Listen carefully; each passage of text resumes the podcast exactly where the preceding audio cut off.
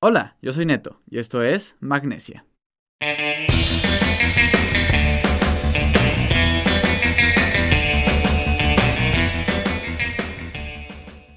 Hola banda, bienvenidos a Magnesia, el podcast de escaladores para todo el mundo.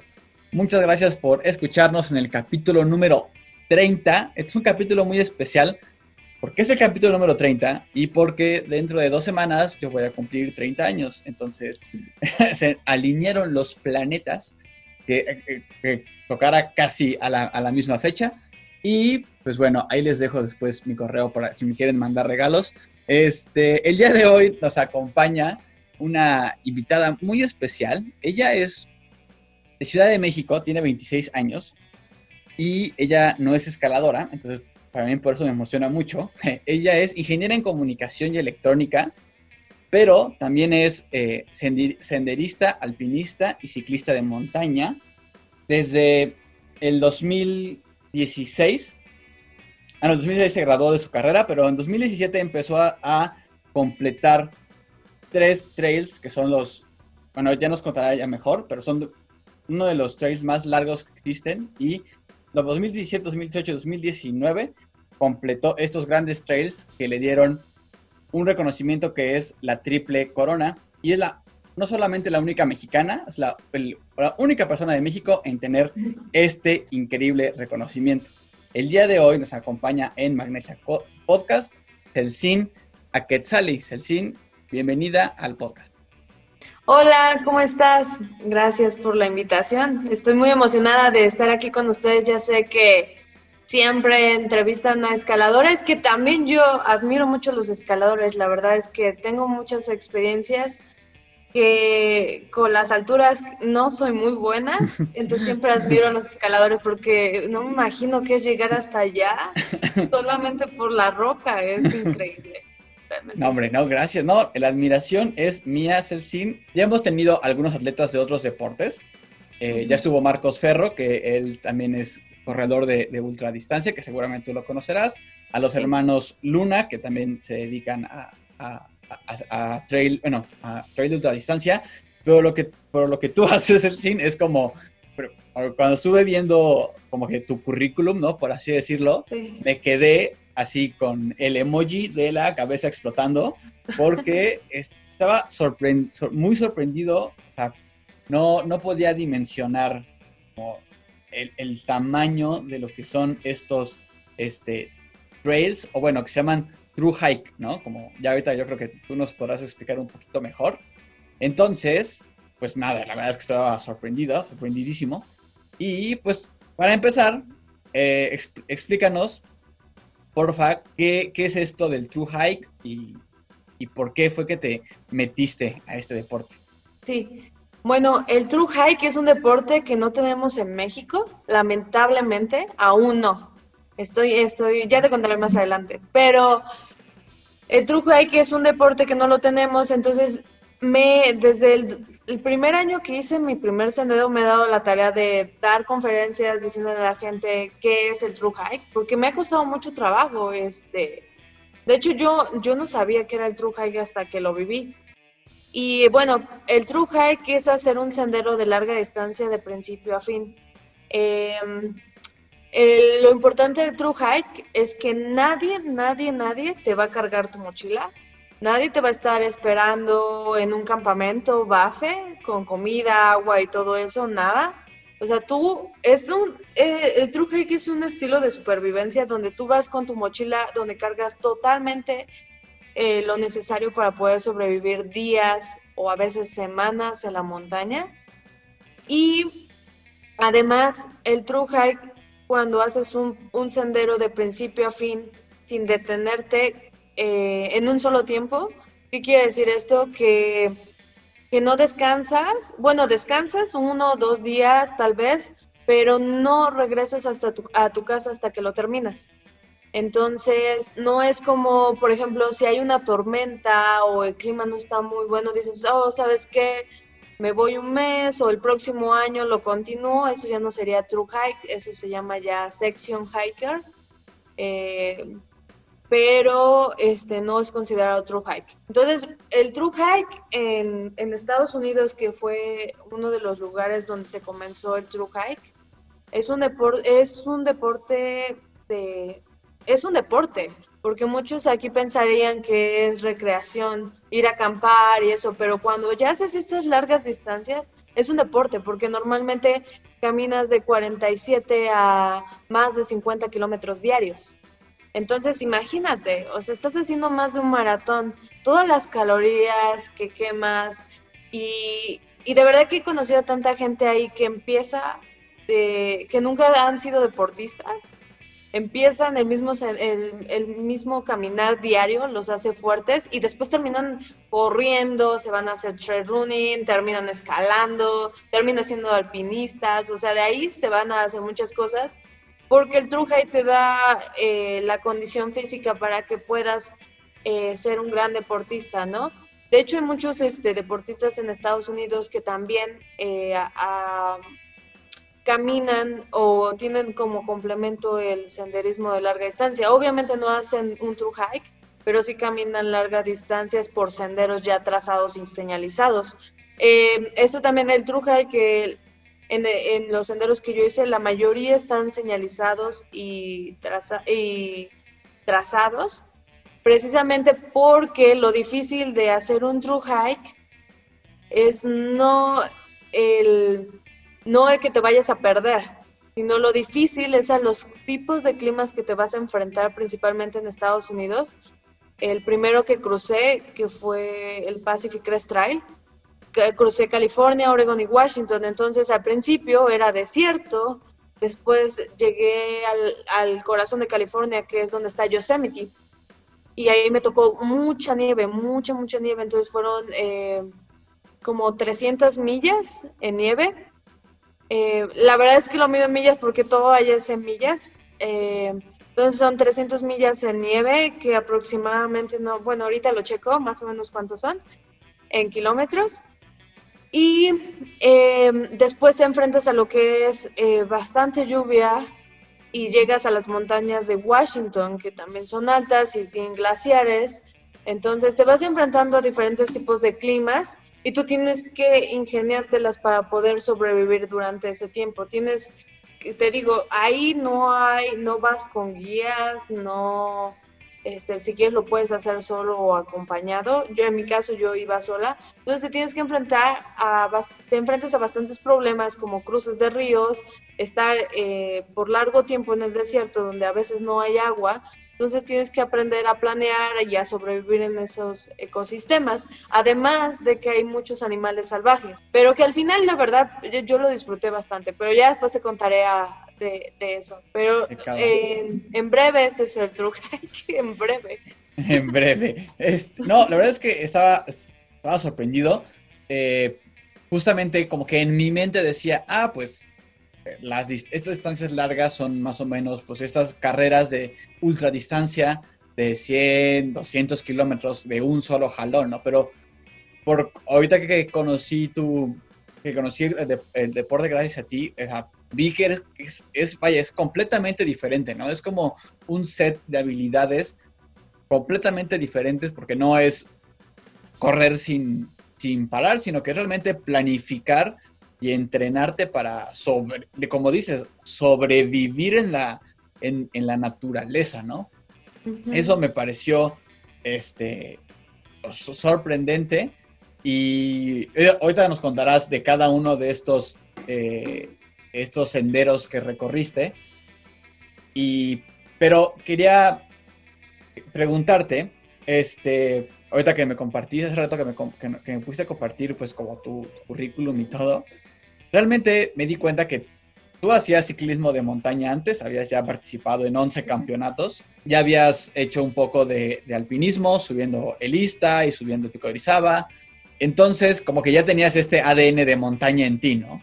¿Qué crees que, eh, de hecho, subí primero el Istas igual, pero fue por ah, de entrenamiento para, para, ir al primer sendero. ya después regresé y el Pico de Orizaba. Tengo una historia ahí, pero que me gustaría compartir en, eh, un poquito. Va, retomando la idea, este, ya tenías este como ADN de montaña y esta como pasión por los deportes de montaña, me imagino.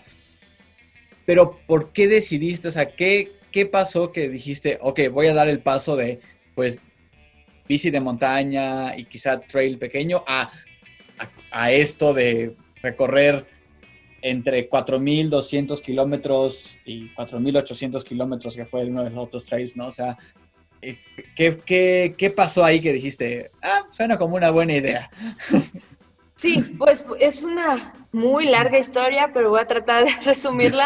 Pero eh, fue precisamente como dices tú, el ciclismo en montaña fue el, primer deporte, porque ya había hecho otros deportes anteriormente, pero fue el primer deporte que me introdujo a la montaña.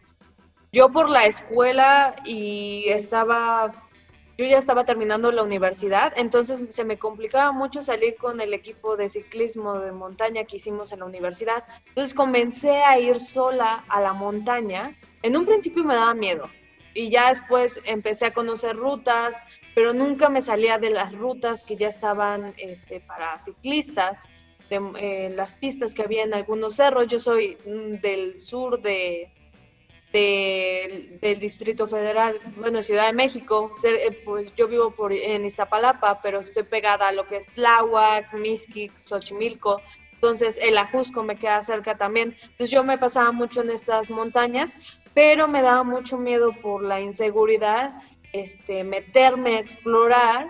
Y después, gracias al ciclismo, conocí a, a, unos chicos que me llevaron primero a mi, a mi primer montaña, que fue el Monte Tlaloc y que también está, está en el Estado de México.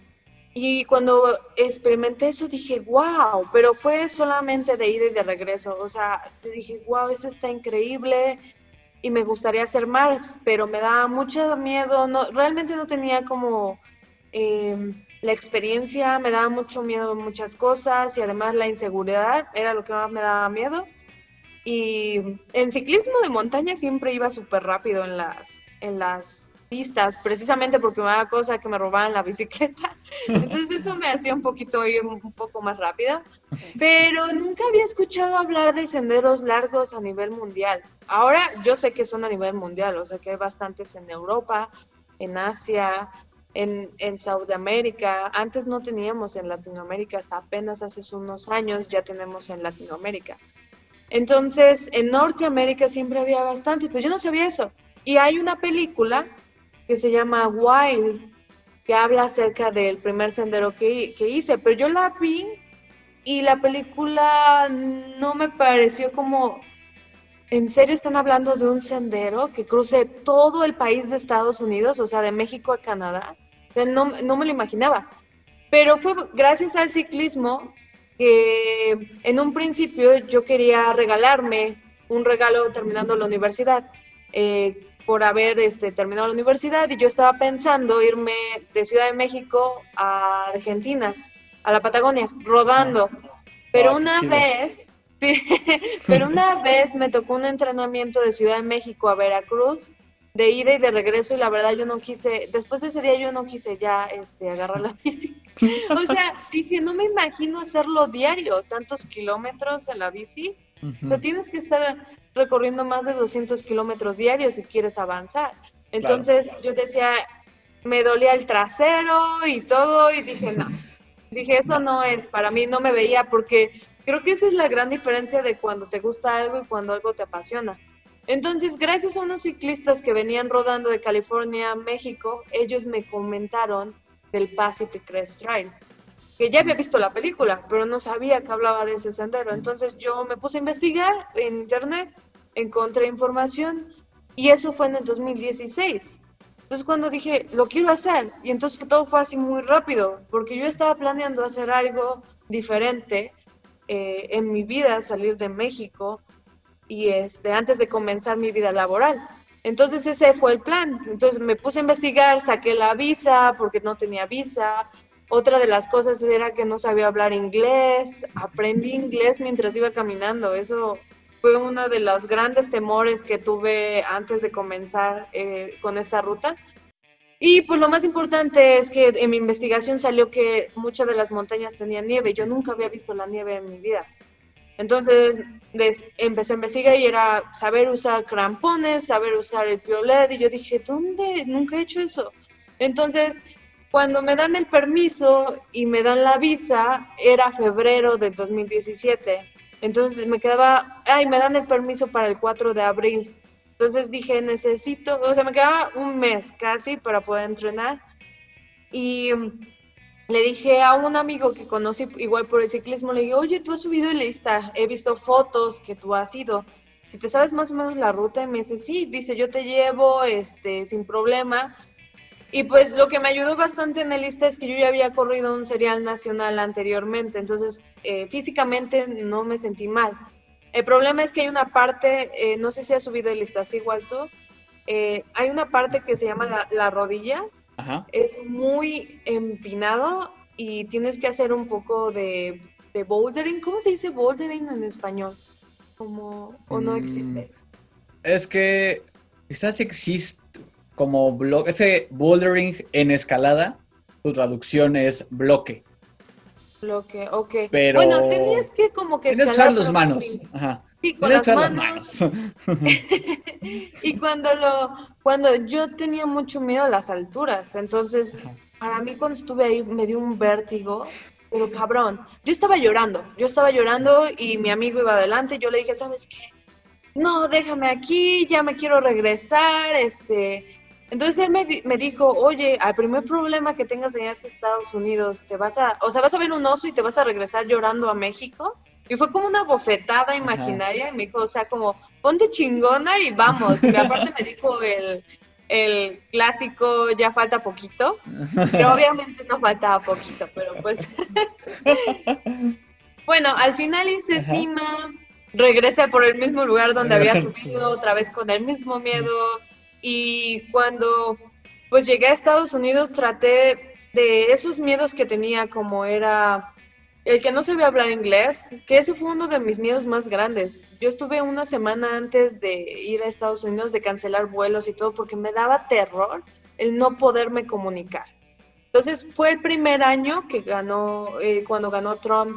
Entonces también me da, me metió mucho miedo decir, no, es que te vas sin hablar inglés, luego acaba de ganar Trump, la gente no quiere a los mexicanos.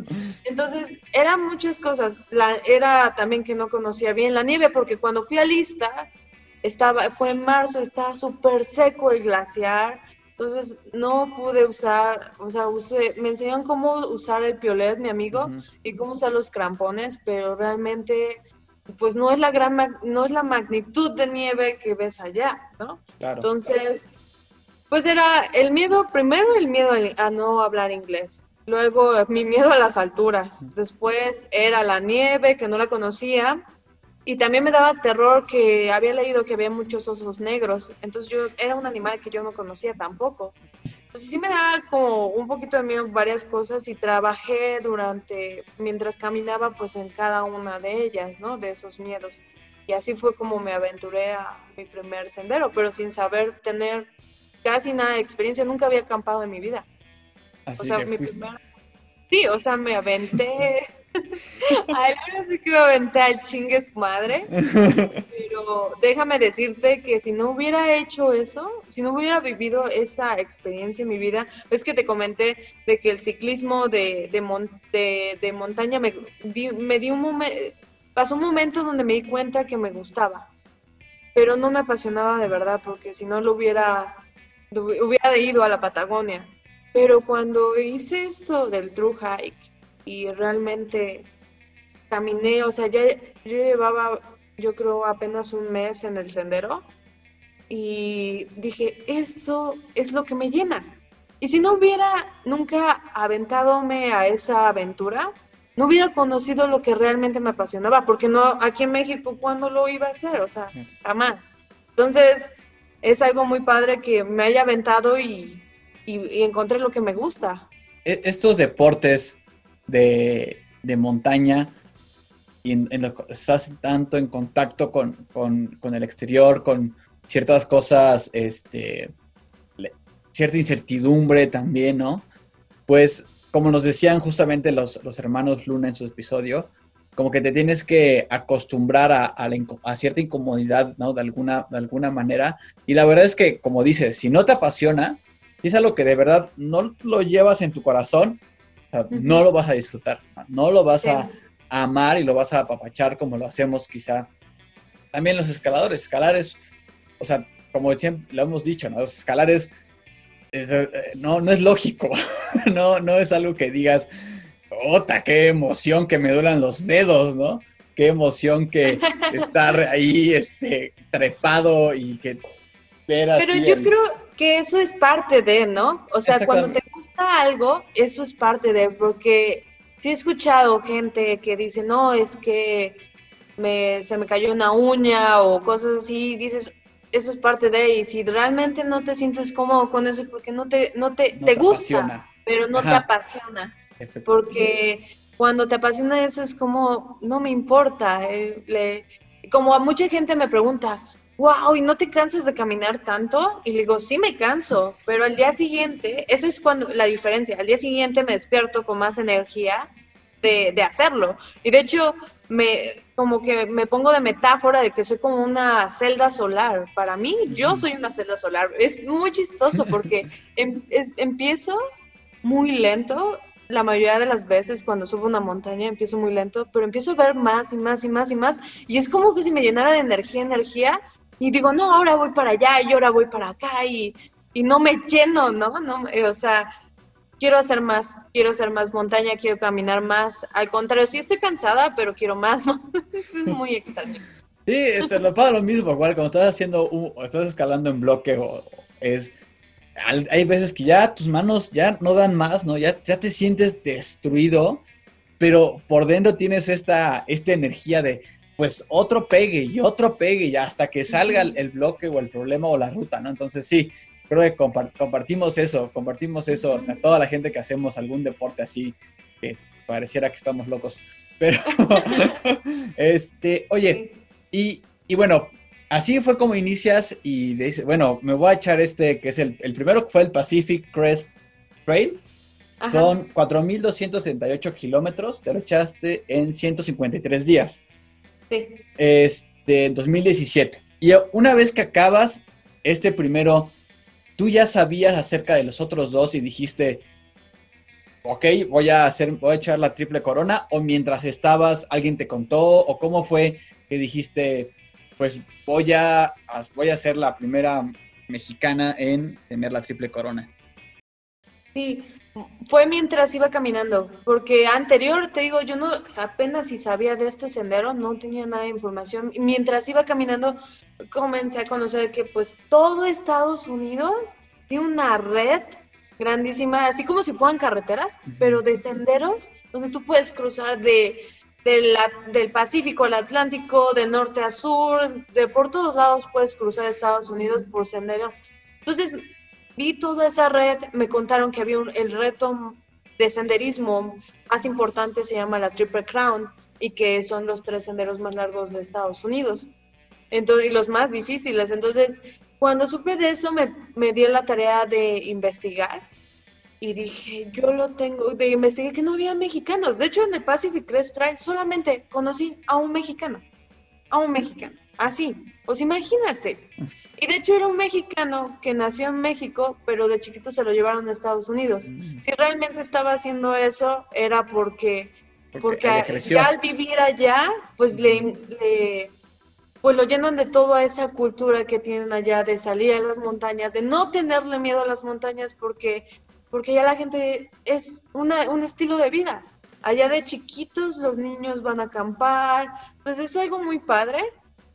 Y fue ahí donde, donde lo decidí. Dije, no, no, o sea, dije, no es posible que no haya alguien de México que lo haya completado. Porque en México, hay que decirlo, como deportistas, hay muchos deportistas chingones. Pero pues no, no, no, y también tener la oportunidad de ir a Estados Unidos es, no todos tenemos la misma oportunidad, ¿no? Entonces dije, yo lo quiero hacer. Obviamente desde ese momento dije, van a ser dos años más, porque solamente te dan un permiso de estar cada seis meses en Estados Unidos. Entonces yo no, no me podía pasar de los seis meses. eh, esa es otra cosa, porque muchos, hay muchos blogs que dicen, no, para hacer este sendero te puedes tardar de seis a siete meses. Sí, si eres de Estados Unidos, si eres mexicano, tienes un límite de tiempo, tienes que regresar antes de los seis meses. Tú no, como extranjero, no puedes permanecer más tiempo en Estados Unidos como turista. Entonces, también ese es otro reto que tienes, era el tiempo. No puedes darte el lujo de hacerlo tan lento porque pues no te lo permiten allá. Entonces decidí hacer esto y fue muy chistoso porque ves que te conté que yo lo iba a hacer como un regalo de terminé mi universidad y me voy, ajá. Y yo ya tenía, había hecho mi servicio social en Canal 11 y ya me habían dicho que había vacantes y que me esperaban cuando regresara para poder trabajar ahí. Entonces yo regresé, pero para decirles, ¿saben qué? Voy a hacer este reto. Y pues obviamente me dijeron, ¿sabes qué? No te podemos esperar. Y dije, ok, gracias, pero no, quiero, quiero hacer esto. La verdad es que a esa hora o jamás lo voy a hacer en mi vida. O sea, no sé cuándo. Algo que aprendí en estas experiencias, pues es que el hubiera no existe, ¿no? Y, y prefiero decir, hice esto y tal vez salió mal a decir, oh, si lo hubiera hecho, ¿no? Claro. Eso es, muy, eso es una muy buen, un muy buen aprendizaje para cualquier cosa en la vida. Más vale haber, haberlo hecho y no haberte quedado con las ganas, ¿no? Eso fue 2017 en el Pacific Trail, Crest Trail. Ese es en la parte oeste de Estados Unidos, ¿verdad? O sea, California y hacia arriba. Cruza California, Oregon y Washington. 18 haces el Appalachian Trail, son 3.524 kilómetros, te llevó 100 días, ¿no? Pero pues ya esta era tu segunda, segunda, este, tu segundo trail, imagino que también ya estabas un poco más preparada y justamente quisiera que, que también nos pudieras contar cómo es la preparación física, pero también cómo es la preparación mental para estar 100 días haciendo no otra cosa más que caminar 3.500 kilómetros. sí, justo acabas de dar en el blanco porque la preparación mental es lo más importante en este tipo de deporte. Es que te comentaba que en un principio, cuando empiezas a caminar, el mismo sendero te va dando la condición física, pero, la, pero la mental, híjole, es lo más difícil, es por cual Vienen muchas personas de todas partes del mundo a hacer este tipo de senderos. Y hasta ahorita, desde el 94 que se hizo este reto. O sea, imagínate, desde el 94 son eh, casi los 26 años que, que se hizo este reto de la Triple Crown. Y hasta la fecha solamente ha habido 440 personas a nivel mundial que lo han terminado. Imagínate. O sea, Sí, es un número pequeño. han ido al Everest o más personas que haber completado esto, pero eh, ese, el, lo más difícil aquí es lo mental. Yo conocí mientras iba caminando alemanes súper fuertes, este, deportistas, y de hecho platico mucho una historia de, de una amiga que era china, muy chaparrita, ella le pusieron de apodo, ah, porque nos ponemos apodos cuando vamos en la ruta. Mi apodo es Quetzal, pero esta chica, su apodo era la tortuga optimista, porque era muy lenta. Ella nunca había hecho ejercicio en su vida. Entonces dijo, yo quiero hacer esto. Ella vio la película, se enamoró y dijo, yo quiero hacer esto. Y entonces, em, sin embargo, conocí a otro chico que le decían Lightning porque era como rayo, caminaba súper rápido, era alemán. Pero él no terminó, él no terminó no por físico, sino por mental. Él me decía, no, es que extraño esto, extraño mi familia, extraño mi perro y no puedo seguir. Y, entonces se fue. Y esta chica siguió, siguió y te digo, es un gran ejemplo porque después de que terminó ella empezó a correr en trail running y empezó a ganar competencias y eso es muy padre porque porque no hacer nada te conviertes en un deportista de, alto rendimiento. Y entonces, pero lo difícil es lo mental. Lo físico, ¿cómo te preparas físicamente? Por ejemplo, a mí lo que me ayudó, porque sí es importante que, también te prepares físicamente, porque los primeros días te van a costar bastante, porque cargas una mochila que pesa alrededor de 17 a 25 kilos. Entonces, imagínate cargando eso. No necesitas caminar los 40, los 40 o 50 kilómetros que yo camino. En un principio yo caminaba 30 eh, kilómetros, en un principio, algo más relax, porque pues no, no era tan rápida en ese momento. Y este, y, tú poco a poco te vas poniendo objetivos donde poco a poco te vas haciendo más fuerte. O sea, le vas subiendo a 40 kilómetros o le vas subiendo a 50 kilómetros y te vas haciendo más rápido. Eso es normal, o sea, en cualquier deporte tienes que empezar de lo chiquito a lo grande. Ajá, y a mí lo que me ayudó bastante, pues es que yo era ciclista de montaña. Yo creo que la preparación física eh, a los que nos están escuchando, yo les recomendaría que pues si quieren hacer un sendero de estos, la preparación física es hacer lo que te gusta hacer, cualquier deporte que te gusta hacer. Por ejemplo, yo siempre que regreso del senderismo, siempre agarro mi bici, es lo primero que hago. Agarro mi bici, me voy a entrenar, este, de hecho he estado haciendo un poquito también de escalada en roca, pero súper básico. yo soy malísima. Que con mi miedo a las alturas he aprendido a controlarlo, eh, pero aún así sigo trabajando en eso. Pero sí, o sea, deportes que, que, te llenen, ¿no? Ahorita ya agarré mucho el correr, de verdad que me ha empezado a gustar bastante. Dicen mis amigos que hacen True Hike de allá de Estados Unidos que la siguiente etapa del True Hike es el Try Runner. Ok, la evolución. Sí, sí, me ha llevado a, hacer true hike, me ha llevado a, no tener que entrenar y meterme a competencias donde he quedado en los primeros lugares. Y eso es impresionante porque pues jamás había entrenado, competido en una de, corredor, de trail running. Pero lo difícil mental que a mí me ayudó bastante es el haber hecho ciclismo de montaña sola.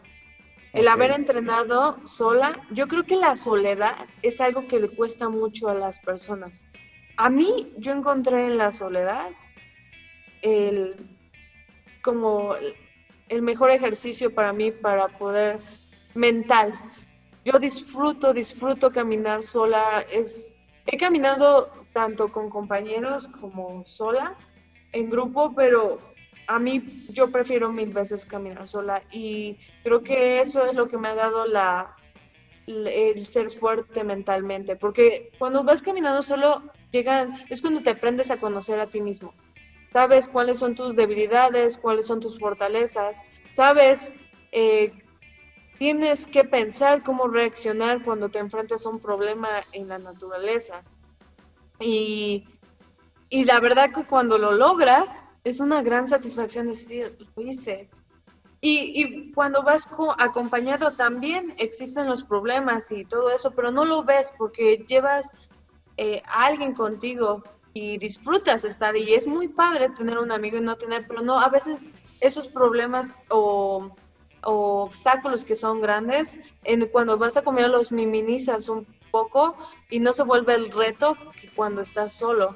Entonces, ese para mí es hacer caminatas solas, por ejemplo, y principalmente aquí en México, irse a una montaña solo, es, es complicado por la situación que vivimos, pero yo les recomiendo que eso sería este, algo mental que les pueda ayudar. Otra de las cosas, eh, te digo, yo no soy fanática de la escalada, pero también en la escalada... Eh, he encontrado esa parte, esa parte de, es mi miedo, las alturas, pero he tratado de sobrellevarlo y de verdad que se siente bien después de subir una roca que digo, ¿cómo es voy aquí?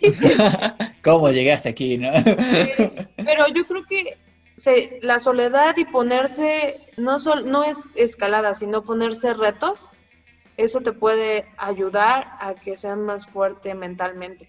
Esta parte mental es muy importante también en, la escalada y por eso a mí me, interesa mucho preguntarlo a, atletas de montaña de otros deportes, ¿no? Porque efectivamente en la escalada enfrentamos este, esta barrera del miedo y esta barrera de cierta incertidumbre, pero no es tan común, yo creo, estar completamente solos, ¿no? En, el, muro. De alguna, de alguna manera, pues sí, eh, escalas tú solo en el muro, pero al final de cuentas es muy común que haya bastante gente que te rodea, es muy común que haya personas que estén a tu lado en, el, en, este, en el deporte, ¿no? Eh, incluso cuando se con las personas que han hecho eh, Gran Pared, que son escaladas de paredes muy, muy grandes, como las que hay en Yosemite, este, eh, pues vas al menos con alguien más, ¿no? no estás completamente solo, ¿no? No, no es algo en lo que yo veo como que hay un, hay, haya algo similar en la escalada. Quizá lo único sea la gente, la poquiti, poquitísima gente que hace este, free solo, que es ascender, pues, igual, muros muy grandes en, ninguna protección. Este, pero, pero como que no, no estamos tan solitos, ¿no? Me imagino que sí, ¿no? Que, que en, en, espacios, en, en, senderos tan grandes, pues bien hay momentos en los que vas con, con, con más gente y bien me imagino que por la velocidad de cada quien y todo, pues el ritmo de cada uno, pues sí hay espacios que te quedas completamente, completamente solo, ¿no? Este, justo ahorita que me estabas contando esto, me surgió un poquito una duda como técnica más que nada, pero me, pareció muy curioso ahorita que lo mencionabas.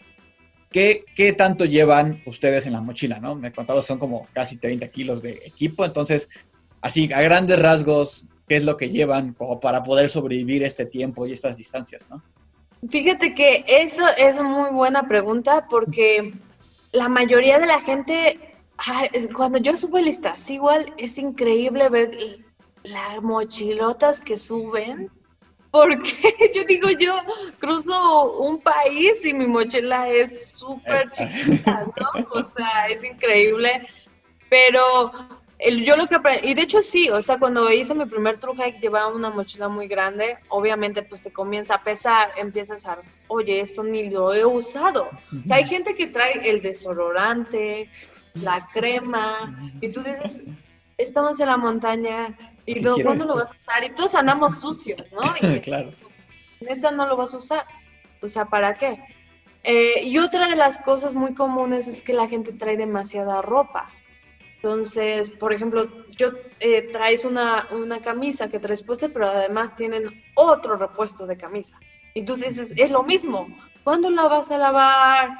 ¿Quién te está viendo? No hay nadie aquí, no lo necesitas. Entonces, es si eh, cuando vean mis fotos en mis redes sociales van a ver que cada sendero tengo la misma ropa. O sea, para el Pacific Crest Trail tengo una camisa de tal color, para el Appalachian Trail traigo mi camisa hawaiana y siempre en todas las fotos voy a salir con, esa la misma ropa. Y mis shorts igual, o sea, es el mismo, o sea, no traigo otro. Entonces, es cuando aprendes a valorar. También es una cosa muy importante que empieces a valorar lo que realmente es importante para ti, que es comer y beber. Y cuando empiezas a ver que las demás cosas son innecesarias. Pero bueno, entonces lo que traigo en mi mochila era, este, pues la, lo que traigo puesto Traigo una licra por si llega a ser frío y para dormir. Y traigo otra, eh, una de manga larga también que me proteja si hace más frío o para dormir. Además traigo mi chamarra eh, de plumas de ganso para el frío. Traigo mi rompevientos. Y depende de qué tipo de sendero haga, si llueve mucho o no, traigo o mi chaqueta para contra el agua o este, un poncho, que son los que te cubren completamente. Ajá. Y de ahí traigo mi sleeping, uh, mi casa de acampar y este y mi colchoneta donde voy a dormir, ¿no? Y eso es todo lo que traigo. De ahí todo es comida. Ah, ok, bueno, siempre traigo mapas impresos porque eso es algo muy importante. Muchas veces en este tipo de, de, lugares donde no sabes a qué te vas a enfrentar, si es un río o algo y se descompone tu celular, muy importante traer los mapas impresos para que puedas eh, pues eh, usarlos y saber dónde estás. Igual traigo una brújula, traigo pues lo básico electrónicos como son un power bank para poder cargar mis electrónicos y mi lámpara. Y eso es, y un kit de emergencia, pero es muy pequeño, es solamente por si llegara a pasar algo. Pero, y eso es lo que, lo que traigo. De ahí todo es comida y agua. Y de verdad que, imagínate caminar 40, 57 kilómetros diarios. Eso eh, es uno de los deportes, es súper chistoso porque la gente me, a veces me pregunta qué es lo que como. Y, y, a diferencia del ciclismo montaña, yo llevaba una dieta súper balanceada de, de pasta y carnes magras y verduritas y nada de azúcar y todas esas cosas. No, no, no, en el True Hike. risa porque caminas 40, 57 kilómetros y la gente está pensando que te superalimentas para poder aguantar todas esas distancias diario, ¿no? Y pues no, le dices, no, es que me comí una Popstars y como ramen. y es que son es comida que está empaquetada y que te va a durar bastantes días. Es muy difícil, muy difícil, perdón, eh, comer comida natural porque se echa a perder. Entonces, eh, es mucha comida empaquetada la que llevas. Y te digo, cuando caminas grandes distancias te da un hambre increíble, de verdad. Nosotros ya le llamamos hiker hunger. que es como eh, senderista hambriento. Pero la verdad que comes y a los 20 minutos que comienzas a caminar ya te da hambre de nuevo. Entonces siempre andas siempre andas caminando y siempre traes algo en tu boca, botana, papas, chocolates, porque de verdad que nos da bastante, bastante hambre caminar pues, tanto. Es que nunca dejas de, o sea, me imagino que tu cuerpo siempre está quemando calorías, ¿no? Por más que quieras, o sea, por más que duermas y descanses, si no es nada más que caminar, caminar, pues sí, pues como todo el tiempo vas a tener hambre, ¿no? Sí, tenemos un ciclo que es caminar, dormir y comer, o sea, todo el tiempo, caminar, comer y dormir. y todo el tiempo estás caminando, entonces es algo, eh, y es impresionante toda la clase de comida empaquetada que he comido, que yo decía, ¿cómo esto me hace llegar hasta el final? Y, y entonces llega un momento donde tienes, de verdad tienes tanta hambre que tienes que cargar más comida. O sea, cuando empiezas ni te comes, o sea, los primeros días dices, ay manches, ni me acabé lo, lo que traía, o sea, la avena traigo, todavía tengo de la última vez que compré, pero cuando vas avanzando es como, no, ya no me tengo avena y ahora necesito más este, snacks, más chocolates, más cosas que me pueda comer rápido. Entonces, este, sí, el, el tema es que debes de traer lo más importante, que es la comida Ahora agrégale, si estás caminando en una parte de desierto, agrégale cargar todavía más agua. Aquí yo cuando caminaba en desierto trataba de acampar en lugares donde hubiera agua. Esto quiere decir puede ser un río, que era muy difícil encontrar ríos.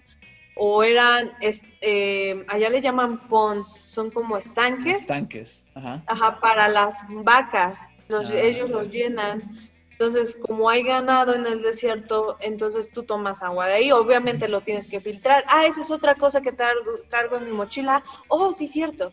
Mi, mi estufa y mi, y mi, como mi cacerola donde cocino y mi filtro, eso siempre traigo también.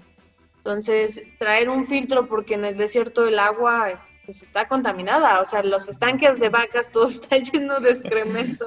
Entonces, pues tienes que filtrar tu agua.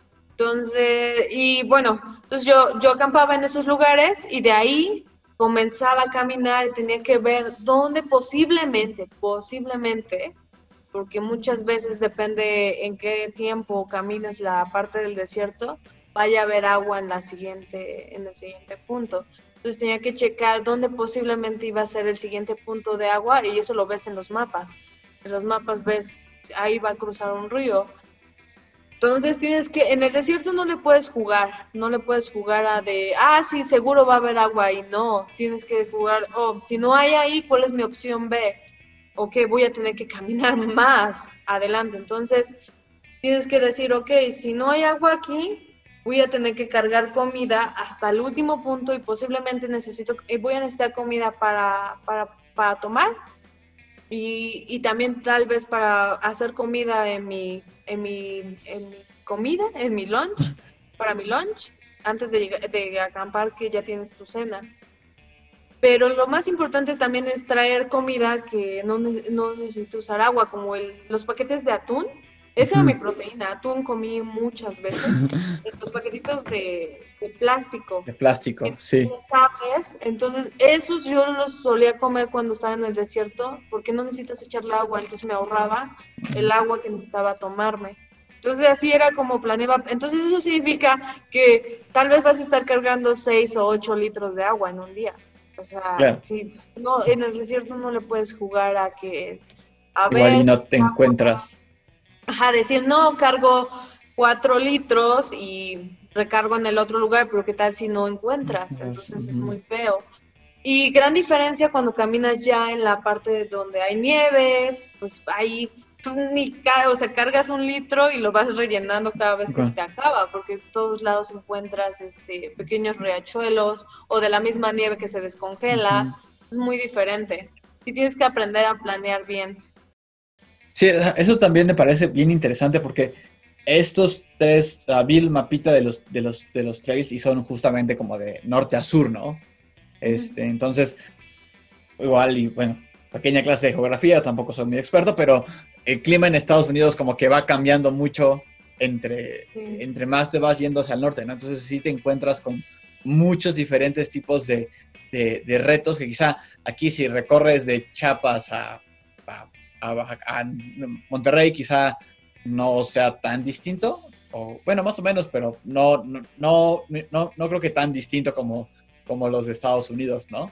Sí, no tan drástico. Aquí el clima ya es muy, cambia, varía mucho, además de los ecosistemas, o sea, tienen desierto, sierra, bosque, ¿no?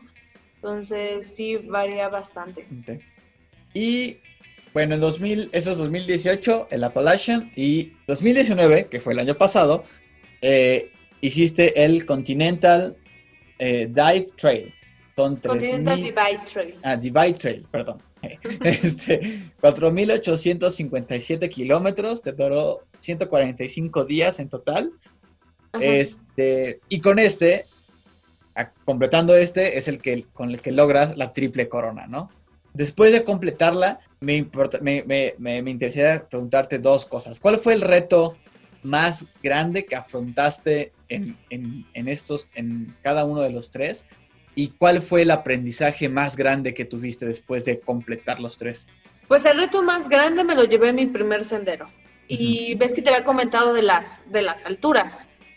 Pues descubrí cuando iba caminando en el sendero que le tenía miedo a otra cosa. Entonces, es lo que te de caminar solo. Te, te, te, conoces a ti mismo, ¿no? Sí.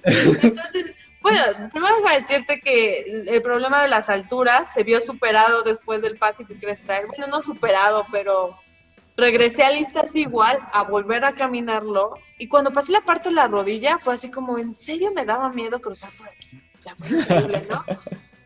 Y, pero en el Pacific Crest Trail, cuando entré a Kings Canyon National Park, que está pegado a Yosemite National Park, okay, son tres tres grandes que construyen la Sierra Nevada de California, que es eh, National Park, Kings Canyon National Park y después Yosemite National Park. Y cuando crucé ahí, resulta que la gente me decía, no vayas. Este, me, tocó, me ha tocado que cada año que escojo hacer uno de estos senderos, me toca los años más difíciles en Estados Unidos. El 2017 me tocó que Estados Unidos rompe récord en nevadas. En el 2018 en lluvia, y pues ahí voy a la Appalachian Trail. Y en el 2019 otra vez en nevadas, entonces me, me costó bastante en Colorado en el 2019. Ahí sí hay bastantes avalanchas. Fue, fue de locos. Viví una experiencia increíble, pero en el Pacific Crest Trail me tocó mi primer vivencia con la nieve, entonces pues sí me entraba el temor de decir cómo va a estar porque era verano y las montañas estaban súper, súper llenas de nieve. Ya, ya verán en mis redes sociales cómo estaban. Increíble, increíble. Eh, y las, las personas me decían, no vayas, es peligroso. Y yo creo que una de las cosas que me ayudó el que me haya aventurado a eso, porque eran, eh, ya lo busqué, ves que te dije que eran un poquito más de 300 millas caminando en nieve. en esa parte. Eh, fueron 482 kilómetros caminando en nieve. Entonces, me, me, tomó casi, yo creo, un mes en terminar este, esa parte. Solo esa parte. Solo esa parte. Después de ahí ya volé. Pero, sí, pero esa parte fue muy complicada porque además no podías caminar los 40 o 50 kilómetros que caminabas diario porque en la nieve todo es mucho más lento. Entonces, eh, cuando comencé a caminar esa parte, una de las cosas que me ayudó fue que no sabía hablar inglés. Entonces no entendía muchas de las cosas que me decían y yo, ah, sí. sí, claro.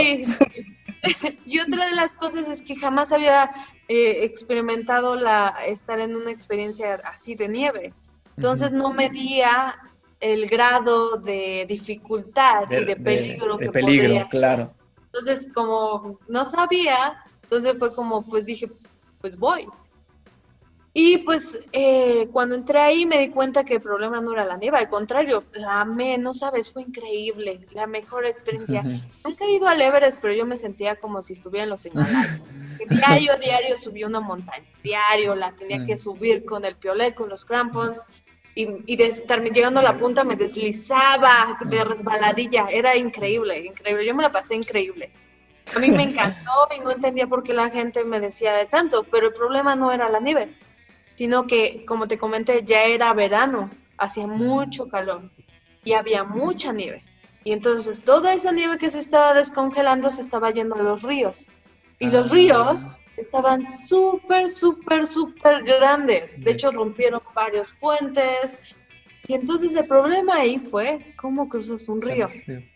Y, y, bueno, en esta vez que te comenté que mis primeros dos senderos, lo que fue el Pacific Crest Trail y la Appalachian Trail, los hice sola. Eh, pero en esta parte no quise ir sola. Entonces siempre busqué estar acompañada de una persona más. Tampoco es que me gustara tener muchos compañeros. Entonces, eh, por la cuestión de que me gustaba pues moverme, porque yo no tenía tiempo de estar más de seis meses. No sabía cuánto tiempo iba a, a durar, cuánto tiempo iba a estar terminando este sendero. Entonces, busqué siempre estar acompañada y en la primera sección me acompañó un venezolano, te digo que no sabía hablar este inglés, entonces este venezolano pues me resultó un poquito más fácil eh, hablar con él. Él se rompe su mochila y se va. Entonces en la segunda parte me toca, eh, estuve posteando de quién me acompaña, ya teníamos, nos conocíamos más o menos por como íbamos caminando, ya había visto a algunas personas adelante, venían personas atrás que ya había conocido y les preguntaba, oye, este, alguien que me quiera acompañar, ¿no? Porque pues no quiero ir sola a la siguiente sección. Al final fue un señor de casi 60 años de descendencia rusa que me dijo, yo te acompaño. Y pues su experiencia de leer mapas y todo, él no era tan rápido, pero tenía mucha experiencia. Y me ayudó bastante y después lo que pasó es que sería esa, esa, esa sección caminamos, eh, el plan era caminar de 9 a 10 días, entonces cargamos comida para 9 o 10 días. Y además en la sierra te piden de reglamento traer un bote para osos, que es, muy, es un bote muy grande, como de plástico, pero muy grande, eh, grandísimo. Entonces, más que para proteger a los osos, es para, digo, más para protegerte a ti de los osos, es para proteger a los osos de que no se acostumbren a comer comida de humano. Ah. Entonces, ajá, no lo pueden abrir y, conserva según los olores. Entonces, traía ese, ese bote y pues era muy incómodo cargarlo en la mochila, súper incómodo. Entonces, este señor se empezó a lastimar la espalda por ese bote y la sección que íbamos a caminar por nueve a diez días, en el quinto día él me dijo, ¿sabes qué? Ya no puedo continuar, este, necesito salir aquí. Era muy difícil salir de esa parte porque todo estaba lleno de nieve. Entonces, tú podías saber cómo estaba el sendero que yo estaba caminando porque ya había personas que ya habían pasado anteriormente. Entonces, nos conocíamos y, y nos decían, no, en esta parte vas a tener dificultad. Pero si querías salir por otro lado, era muy difícil saber cómo era la situación. Ah, Entonces, la ventaja que él tenía es que él cargaba un GPS que podía pedir ayuda. Entonces, su, hermano al final lo encontró a la mitad del camino Y una de las cosas que aprendí con él fue que como yo, él ya empezó a ser un poco más lento y le dolía la espalda, entonces yo tomé la, la delantera y yo era la que guiaba en la, en la nieve con los mapas, con todo. Entonces yo aprendí a navegar en la nieve y aprendí a buscar el mejor camino para que él pasara y no se lastimara más. Y eso al final me ayudó bastante a mí, porque entonces yo me hice un poquito eh, más experta en, estar ahí en la nieve. Entonces cuando él me dijo, yo me, voy, dice, ¿te quieres ir conmigo? Y yo le, y yo le dije, no, yo me quedo y sigo. Me sentí súper segura. Pues no era el problema. Entonces, mi primer día sola estuvo muy bien, increíble. El segundo día me tocaba bajar un valle súper empinado, me tardé como, yo creo, eh, yo creo 200 metros de bajada, me tardé en bajarlos como en casi una hora. Wow. era muy empinado y te digo, me da miedo las alturas, estaba... Eh, el río, pues como estaba muy empinado, era como una cascada, entonces si me, no me, eran partes de nieve y partes de roca. Entonces tenía que eh, saber cómo pisar con los crampones y cuando llegaba a la parte de roca me quitaba los crampones porque los crampones se resbalan en las piedras. Entonces tenía que ser muy cuidadosa porque si no me resbalaba y me caía al río y el río estaba muy fuerte. Entonces así fue y ya yo veía el río y ya bajé y todo muy bien y de repente cuando veo el mapa tengo que cruzar ese río. y yo como, ¿qué? ¿Y por dónde? Y seguro hay un puente, ¿no? Porque es grandísimo. Resulta que ese río, cuando no, eh, cuando no hay mucha nieve y normalmente en verano, llega, es, no es un río, es un, es un río llega a los talones. Pero ahí no llega a los talones. No, entonces se cuenta que entonces dije, no tengo que pasar. Y entonces fui viendo cuál era el mejor camino para cruzar ese río y cuando encontré un lugar donde se veía tranquilo la corriente y además no se veía profundo, dije, aquí voy a cruzar. Y todavía me di el lujo y un gran error de quitarme las botas y me las colgué y me quité los shorts y, o sea, según yo me iba a llegar a la cintura, ¿no? Ajá. No, y, y además el río era muy amplio, entonces cuando iba a la mitad del camino ya me había tapado hasta el cuello, el ah. agua. Entonces ahí fue cuando dije, no me regreso, o sea, o sea, ya estaba aquí y era como, sigo, sigo, y entonces empecé a nadar porque ya no alcanzaba, o sea, ya no tocaba el, el, piso. Empecé a nadar y me empezó a llevar a la corriente porque pues ya no tenía apoyo y pues yo con todas mis cosas aquí cargando y pues la verdad que te puedo decir que en ese mismo río ese año se murieron dos chavas, una china y una japonesa igual iban solas y se las llevó. Entonces, la verdad es muy peligroso y después había más ríos más fuertes, pero ya después de conocer ese río decidí no volver a quedarme sola ahí y entonces iba acompañada ya de más gente, pero pero de verdad que lo que es Yosemite es muy famoso en esas épocas porque los ríos están grandísimos, que se desbordan, se van hasta los campamentos. Entonces, eh, pues ese fue el reto más difícil. Cuando crucé, pues salí como perro atropellado, o sea, corriendo. ni me sequé, ni nada, pues ni, tenía ropa seca. Me puse las botas y, seguí caminando. Eh, la verdad, me pude salir agarrándome de un tronco que encontré que estaba eh, caído. Y cuando, cuando salí vi huellas frescas y, y dije, hay gente aquí adelante de mí. Entonces ¿Ves que te dije que no era muy fácil caminar en la nieve tantos kilómetros? Pues ese día no me importó. Yo caminé, me comí ese día. Yo estaba desesperada porque, ¿sabe? En el mapa, volví a checar el mapa y ese río no tenía símbolo de peligro. Pero venía otro que sí, tenía, símbolo de peligro. Decía, ten cuidado en este porque en temporadas de, nieve o de lluvia tiende a ser muy grande y muy fuerte. Entonces yo dije, ¿cómo? Si apenas si pude con este, ¿cómo voy a cruzar el que sigue? Y pues nunca había tenido experiencia en cruces de río. Y yo fue cuando dije, mi, ahora es mi nuevo miedo. Entonces corrí, bueno, no corrí, caminé lo más rápido que pude, eran las 5, empecé a caminar ese día a las 4 de la mañana y eran las 5 de la tarde y no encontraba a una de las personas. Y ya me puse muy triste, la verdad me puse a llorar, dije, no, aquí voy a morir. y, este, y, y comí en un lugar, porque te recomiendan no comer en el mismo lugar que acampas por los osos. Y yo como aún en ese momento no había visto osos negros, eh, que ahora que ya los conozco son las criaturas más increíbles y lindas que he conocido. La verdad, no he problemas con ellos. Eh, al contrario, ellos se te ven y se echan a correr. Son tan bonitos, he visto tantos increíbles en todas estas aventuras.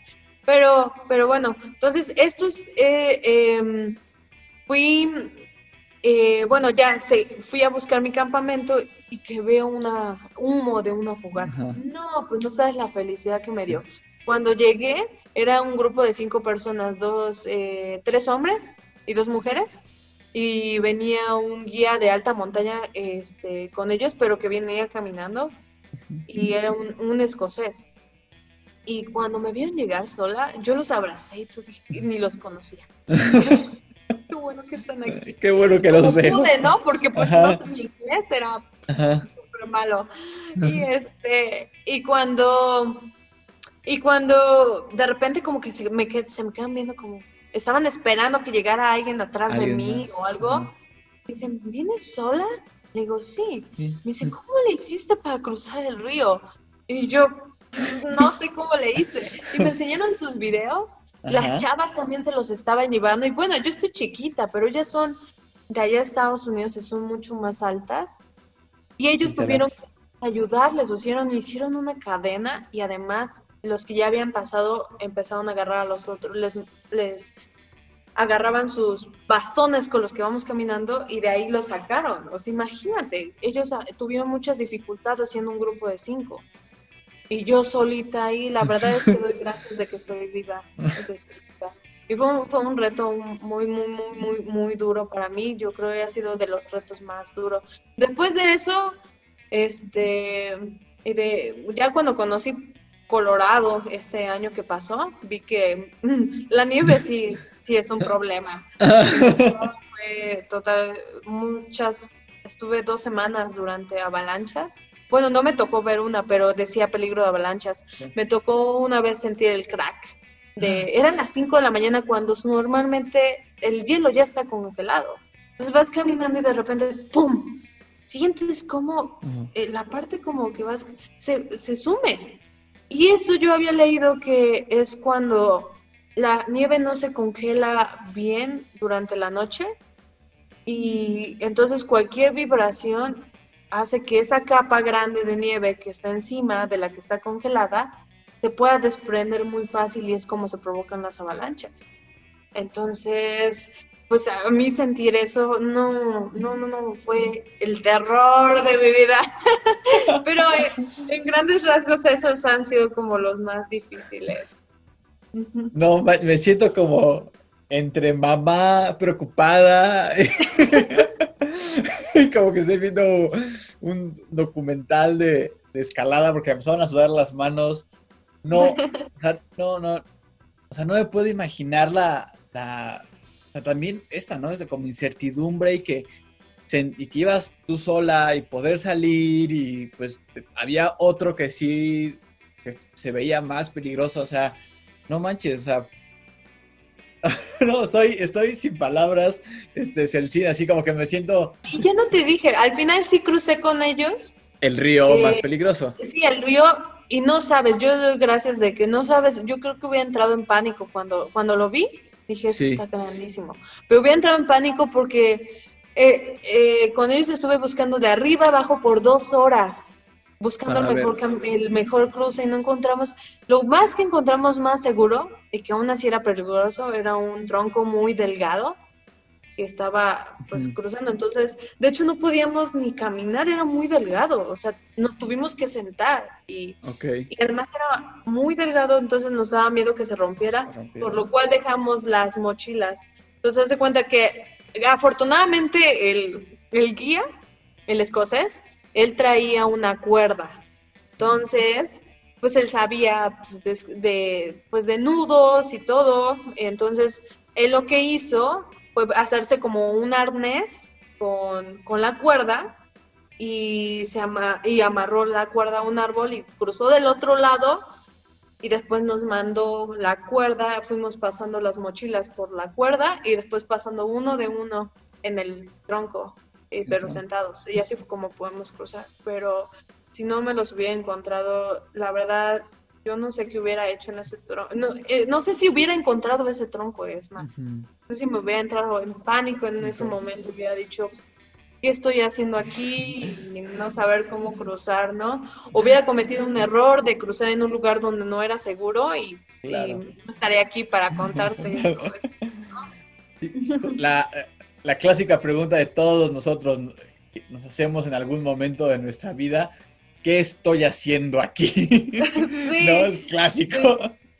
Este clásico, llega un momento Principalmente cuando haces deportes extremos que dices, ¿por qué me vine a meter aquí? ¿Qué estoy haciendo? Podría estar viendo una película en mi casa, pero heme aquí, cruzando un río.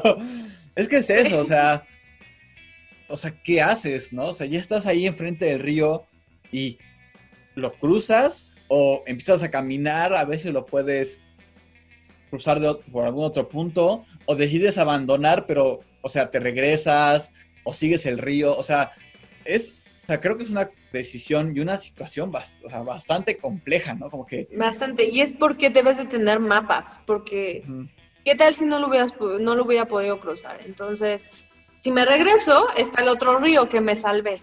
que de no morir también, entonces estaba en medio de los dos. la otra es ver qué soluciones hay alrededor, o sea, eh, ver porque también si sigues el río puede ser que haya un cañón, entonces no sabes.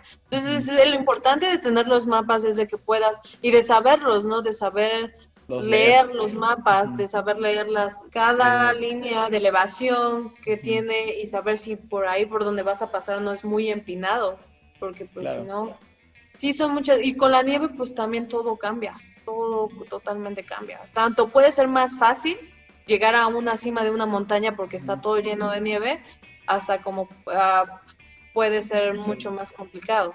Más peligroso por las avalanchas, ¿no? Como nos contabas. Bueno, Celsin, o sea, esta, esta anécdota creo que ha sido de las mejores anécdotas que se han contado en el podcast. O sea, ya te llevó un lugar especial como la anécdota más cerca de la muerte. Este, y para ir, para ir terminando un poco, cuéntanos cuál es tu siguiente reto, que más o menos ya me spoilé yo un poco, pero que me parece algo tres veces, mil veces más sorprendente, que es eh, The Great Western Loop, ¿no? Que, fue, que fue esto que tuviste que posponer por toda esta situación que hemos vivido este año, ¿no? Sí, yo iba este año, este 2020, iba por un reto que pues también para mí dije, Después, ¿qué sigue? O sea, hice la Triple Crown, ¿qué sigue? Y justamente yo estaba en... ¿Ves que te digo que estaba dando conferencias para introducir el True Hike aquí en México? Uno de los objetivos de introducir, tratar de introducir el True Hike aquí en México es porque el True Hike me ha dado bastante en, no económicamente, pero me ha dado bastante en personalmente, ¿no? Personalmente, que creo que es lo más importante en, nuestras vidas porque al final el dinero no nos lo vamos a llevar. Entonces, yo quiero compartir esto con la gente. Entonces, desde hace dos años, yo estuve pensando en cómo hacer para que podamos tener esto en México. Entonces, fue una de las razones por las cuales el Continental Divide Trail lo comencé desde Chihuahua y lo conecté. Comencé desde la Sierra Occidental, pero en en el norte de Chihuahua por casas, eh, casas grandes y janos, muy pegado ya a la frontera.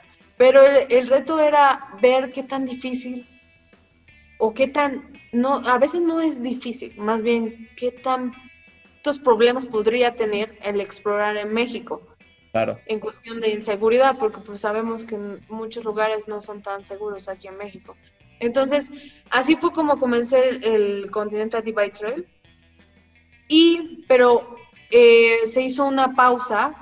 Yo quiero esto y busqué apoyo. Ha sido muy difícil encontrar el apoyo en esto porque cuando decidí hacer mi, mi Triple Crown, dije, ay, va a ser súper fácil que encuentre el apoyo porque voy a ser la primera.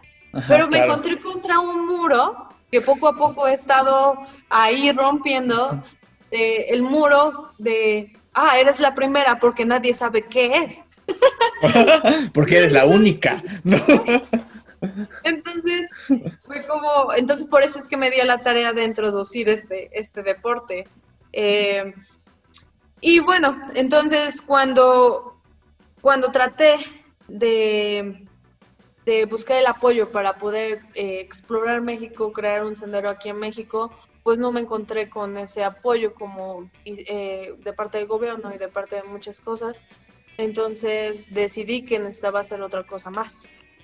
Entonces fue cuando llegó este proyecto, en, eh, se llama The Great Western Route Challenge, que es juntar cinco diferentes senderos y haces un círculo en todo, la, en todo el oeste de Estados Unidos. Entonces era caminar el Pacific Crest Trail, el Arizona Trail, o sea, hace cuando es Pacific Crest Trail, llegas a Canadá y de ahí conectas a otro sendero que se llama Pacific Northwest, todo, la, todo entre Canadá y Estados Unidos, y después bajas por el Continental Divide Trail, que ya lo había hecho, igual que el Pacific Crest Trail, bajas y después conectas, bajas a Nuevo México y de ahí caminas, a, conectas hacia Arizona Trail, que te va a subir y luego tienes que conectar al Pacific Crest Trail.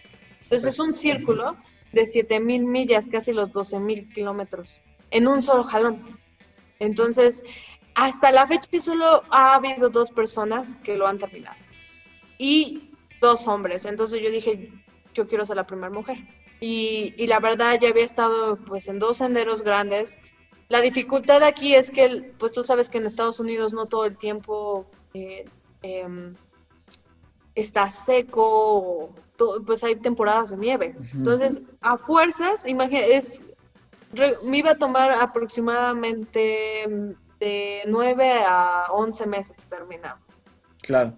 Entonces, a fuerzas me iba a tocar una temporada de nieve. Entonces, ahí es donde viene lo difícil. ¿En qué momento es... ¿En qué lugar cachas, no?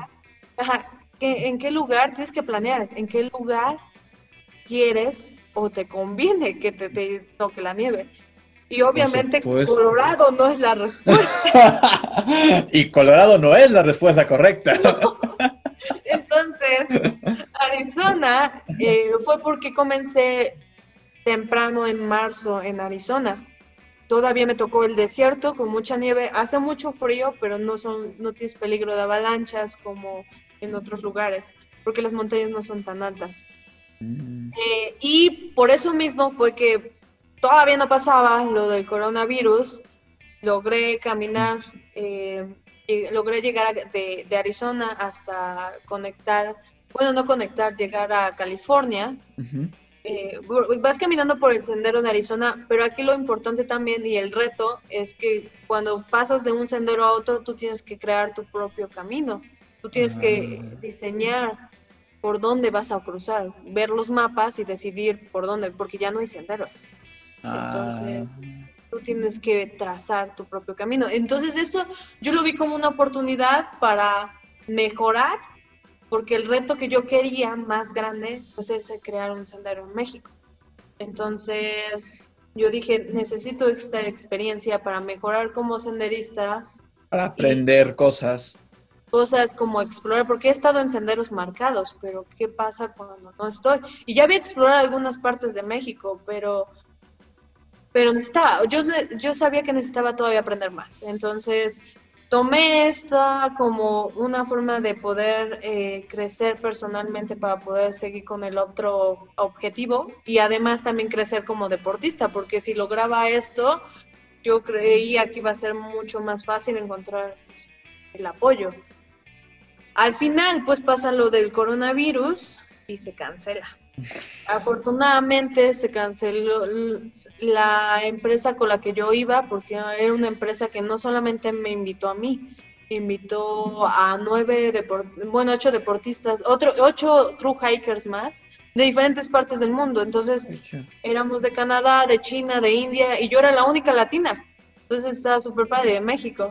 Eh, entonces la, la- también esa era la parte porque yo siempre, siempre caminaba sola y dije, me gustaría aprender de otros deportistas que hacen otras cosas en otros países y, y pues yo creo que va a ser muy grato y al final pues se canceló y, pero afortunadamente pude aprender bastante de cómo crear mis rutas eh, mientras iba caminando. Y entonces, eh, más que verlo como una derrota, lo vi como una oportunidad, porque vea, tomé este proyecto para poder dejar el, eh, mi, mi objetivo principal, que era el, el tratar de crear un sendero aquí en México. En México. Entonces, cuando se, se cancela y ya tengo un poco de esta experiencia, yo lo, la verdad yo lo vi como una oportunidad porque dije, ok, no hay nada que hacer por lo del coronavirus, todo está cerrado. Este, de hecho, yo me, me tuve que quedar en Estados Unidos eh, porque no había vuelos para México. Entonces, Claro. ahí pues, con amigos me, re- me quedé en sus casas y todo. Y, y, pues me dio la oportunidad para poder planear lo, lo siguiente. Y que lo siguiente pues es México. México. Entonces, ahorita eh, todavía sigo trazando cuál podría ser mi posible ruta, pero si todo sale bien, yo espero que en diciembre vas a tener noticias de qué voy a hacer. Ay, qué chido. Ya lo tengo terminado, entonces no quiero, como decimos, decirlo para que se- y se me sale, ¿no? Se sale, No, claro. Entonces, Está bien, está bien, guardémoslo. pero ese es mi proyecto más grande. Creo que el compartir esta experiencia eh, no es solo hablarlo, quiero de verdad que la gente viva la experiencia porque es algo increíble, es algo increíble. Y muchos también no lo visualizan. Muchos también piensan que es algún deporte fácil porque toda la gente ve mis fotos y piensa que ando de vacaciones. Te ves muy contenta, así como que. Sí, me dicen, no, qué padre, Ay, qué- visitas esos lugares pues que, que son de los lugares más hermosos a, a nivel mundial, ¿no? Que he estado. Pero bueno, sí, he estado ahí, pero me ha costado caminar 57 kilómetros con ampollas, con, bajo la lluvia y todo, que es algo que me gusta. Pero si, se lo, pero si la gente nada más ve la foto y no le dices eso, dices, ah, piensa que es súper fácil, pero no. El true hike es de verdad un deporte de supervivencia. Te digo, nadie te carga tu mochila. O sea, no hay campamentos bases como muchos eh, eh, lugares, no hay este alguien esperándote que ya tenga tu comida y todo. Entonces el true hike es algo muy, muy, muy, muy, muy que ahorita está dando el boom. O sea, de por sí era algo muy eh, en Estados Unidos muy famoso, pero ahorita está dando el boom que eh, no sé si has escuchado, eso es como un como nota. Ah, ¿Has escuchado sobre, pues, que se están rompiendo récords, ¿no? De corredores. Corredores que es de trail running que se van a romper récords de caminar senderos como estos, pero con asistencia, pero sin cargar cosas. O sea, se lo avientan corriendo. Entonces corren 80 kilómetros diarios Diarios. por una semana o dos semanas que- y rompen el récord, ¿no? De caminarlo más rápido, correrlo más rápido. Pero alguien les ayuda con su equipo. Y como los true hikers, pues cargamos todas nuestras cosas y, y ahora este año fue bien raro porque este año dos eh, no una no, dos personas trataron de hacer récord en uno de los senderos que se llama Colorado Trail corredores con asistencia, todo camionetas esperándolos para que les dieran de comer en las partes donde los podían intersectar. Y no lo rompieron, no lo rompieron y después vino dos true hikers, hombre, una hombre y una mujer, en diferentes, no venían juntos, nada. Y los dos rompieron el récord sin asistencia, cargando solamente este, lo esencial, su mochila. O sea, ellos ponían su casa a acampar, se hacían de comer y todo, sin asistencia. Y fue increíble porque fue donde se rompió el estereotipo de decir, porque muchos pensaban que, que este tipo de deporte es recreativo y no, o sea, aquí te está demostrando que te lleva al límite. No, y deberías de ver sus mochilas, de ellos parecen como mochilitas, como están caminando muchas distancias, este, son como mochilitas como para ir a la, a la escuela, o sea, Ok. súper chiquitas, Pitas. de 40 litros, 30 litros, o sea, imagínate Sí, sí, para sí. entregas. Pero obviamente ellos traen equipos súper ultra ligeros que la tecnología que tienen allá en Estados Unidos es increíble. O sea, un sleeping eh, puede caber en las Súper delgadito, sí. Sí, sí, sí, sí.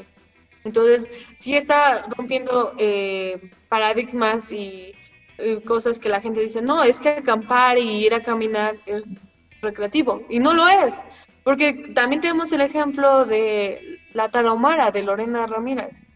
Ella sube y baja montañas caminando porque tiene la necesidad de hacerlo. Y la pones a correr y corre. O sea, es increíble. O sea, efectivamente, ¿no? Creo que, digo, yo no conocía exactamente el, deporte. Y, y, sí, quizá de, de, entrada podrías creer, ah, pues es irte de campamento y, ir ahí paseando, pero, pero no, realmente, como, como, como nos los cuentas, ¿no? Requiere una preparación primero física para estar, para aguantar este, ese desgaste, porque al final es un desgaste para tu cuerpo, y, y cada día estar cargado de energía para afrontar y, y otros 30, 40 kilómetros, ¿no? Pero como todo buen deporte, realmente es un reto también mental de, como ya no los platicaste, ¿no? Desde enfrentar problemas de vida y, muerte hasta la soledad, hasta la incertidumbre y también imagino que extrañar a, extrañar tu casa, extrañar a tu familia, ¿no? O sea, sin duda, sin duda es un, es un deporte sí. que yo no me imaginaría, ahorita como me lo cuentas, yo diría, o sea, si no eres un atleta de alto rendimiento, ni lo intentes, ¿no? Porque suena, suena como que muy complejo, pero... o más bien, si no, si nunca has tenido una experiencia como de, pues de irte a perder a la montaña, ¿no? También. Sí, no, no lo intentes. Suena, suena como algo que, al, que requiere ya de cierta experiencia, de cierta confianza en ti mismo, ¿no?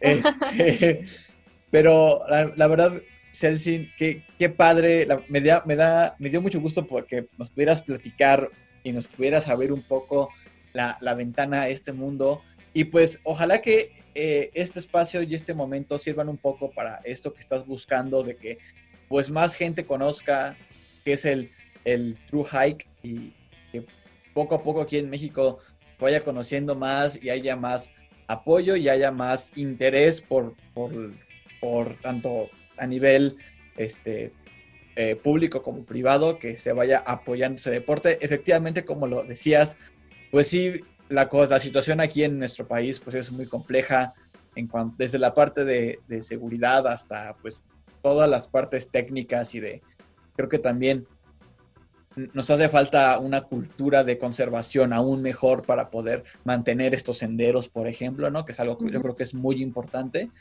Entonces, es, muy bonito ver a personas como tú están haciendo este esfuerzo y este trabajo porque se abran estas rutas, ¿no? Y que se abran estos espacios, ¿no? Como lo hemos comentado con estos eh, escaladores que se dedican a, abrir rutas de escalada o abrir zonas de escalada, ¿no? Es un, es un trabajo en el cual pues no ganas económicamente y simplemente lo haces porque quieres compartir tu pasión y quieres que más personas puedan vivir esta pasión que tú tienes este, a, través de estos espacios que son pues, necesarios para poder practicar nuestros deportes, ¿no?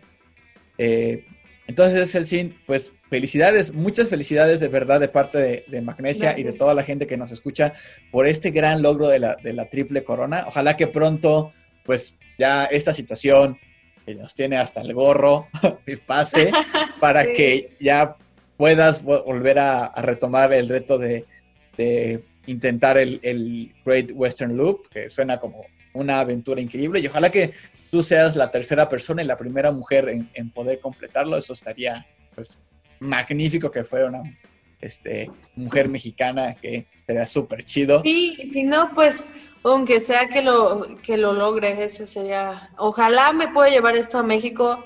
La verdad, con esto que tengo encima del proyecto de México, no sé si el de Great lo podré intentar dentro de dos o cuatro años, no sé. Porque es una planeación bastante, ahorita que ya aprendí un poquito, claro.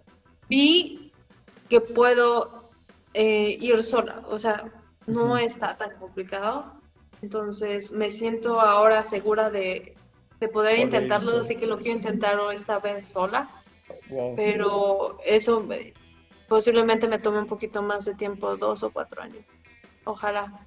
Ojalá. No sé aún, pero primero, primero lo de México.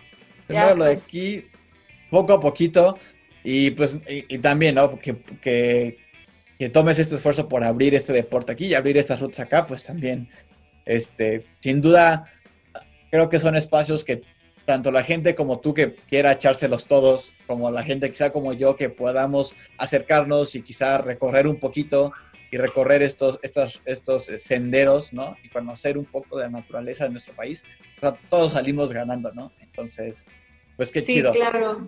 Creo que sería algo muy bueno para todos los que nos gusta el deporte en outdoors, como escaladores, ciclistas de montaña, trail runners, todo, porque abrir un sendero te da la oportunidad de poder conocer más lugares. Por ejemplo, ustedes en Roca podrían llegar a mucho más ah. El acceso para llegar a, una roca, ¿no? Entonces. Por supuesto. Sí, claro, porque eh, justamente creo que uno de los problemas que tenemos quizá para llegar a zonas y así, pues siempre es pues, está la roca ahí, pero una cosa es que esté ahí y otra cosa es que puedas llegar, ¿no? Entonces, si, si se empiezan a abrir estos trails y estos senderos, pues tanto la gente que hace bicicleta de montaña como la gente que igual y escalamos, o etcétera, ¿no? Todos, todos al final podemos beneficiarnos de estas eh, penas que pudiesen eh, como eh, alimentar a, todo nuestro país, ¿no? Entonces, la verdad estoy sorprendido, Celsin. o sea, no sé, me, gustaría que hubiese un capítulo número dos para que nos sigas contando más aventuras, porque esa del río estuvo impresionante. Entonces, ojalá que pronto puedas estar de regreso aquí en Magnesia para que nos Ojalá que sí, yo creo que sí, vamos a estar muy pronto. Y ya yo creo, yo espero para cuando ya tenga bien visualizado el proyecto, me encantaría. o igual cuando ya esté en ruta. Entonces, eso estaría. Por supuesto. Aquí tienes. Ojalá que sí Aquí tienes tu espacio para que hagas la exclusiva, este, presentar cualquier noticia que quieras. Este, pues, cuéntanos dónde te pueden encontrar nuestros amigos de Magnesia en las redes sociales. Ok, en redes sociales me pueden encontrar en Facebook, eh, en Instagram y también ahorita estoy, también me encuentran en YouTube, pero todo, no tengo ahorita mucho material estoy editando algunos videos que voy a subir próximamente de algunas dudas que me han este, pedido las personas. Entonces, estoy ahorita editando video y me pueden encontrar como Celsin Quetzali. Mi nombre es Nahuatl, hay que decirlo. Estoy muy orgullosa de mis raíces, entonces. Y pues creo que va a aparecer, ¿no? En el nombre, ¿cómo se escribe? Sí, este, como quiera, siempre les dejamos las, las, redes ahí en la descripción del video este, de, de Ceci. También si la buscan como Quetzal, sal, este, aparece fácilmente. Oh, sí, no sabía. Pero búsquenme mejor como, como tanto para YouTube, Instagram y Facebook. Así, así salgo. Ah, pues, ahí está para que la busquen y la sigan y le escriban y le platiquen cosas, dudas y comentarios y cualquier. La feliciten también porque la verdad es que qué logro eres una de las 440 personas que lo ha logrado en veintitantos, casi 26 años. Entonces, vaya, como, como lo decías, ¿no? Creo que en una temporada, ahora ya en una temporada en que está abierto el Everest, se hacen más ascensos. Entonces, es un reto que, de verdad muy pocas personas, ¿no? Cuando 440 de 7 mil millones que somos, entonces, pues súper bien. Gracias. Este, bueno, me gustaría agregar algo, no sé si. sí, claro, claro, Ceci, por, por favor.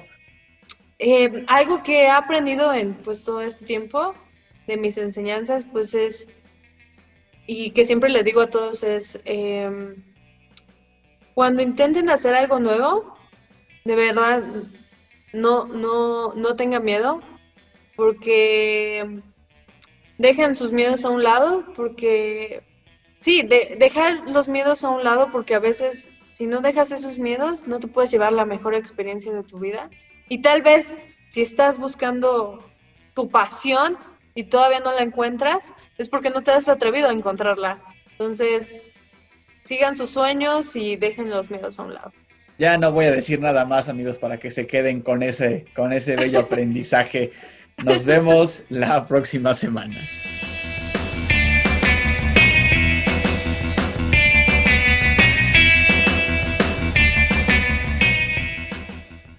Hola banda, pues espero que hayan disfrutado del capítulo número 30 con Celsin. De verdad es un capítulo muy especial porque es el 30. Y pues como vieron fue un capítulo muy largo. Entonces la verdad es que yo estaba muy emocionado con todas las aventuras que nos contaba Celsin. Entonces espero que pronto pueda estar de regreso. Porque yo me quedé picado y quiero escuchar más de sus aventuras. Ya no los distraigo más, ya no los entretengo. La única noticia es que el día de hoy, lunes 21 de septiembre, ya reabrieron sus puertas Bloque E y Adamantra en la Ciudad de México. Entonces, si nos están escuchando en la Ciudad de México, ya pueden visitar eh, estos gimnasios de escalada. Infórmense bien acerca de cómo sacar citas y así, porque creo que va a haber un protocolo para pues que no se llene de gente. Pero pues qué chido, un saludo para toda la gente de Adamantra y de Bloque E. Espero que pues sea un buen periodo de reapertura. Y pues nada amigos, recuerden seguirnos en Spotify, Apple Podcast, Google Podcast, Radio Public y otras plataformas de streaming. También síganos en Instagram como Magnesia Podcast. Si les gustó el capítulo, compártanlo. Pueden encontrar más información sobre el episodio en la página que nos aloja en internet, anchor.fm, diagonal Magnesia Podcast. Nos vemos la próxima semana.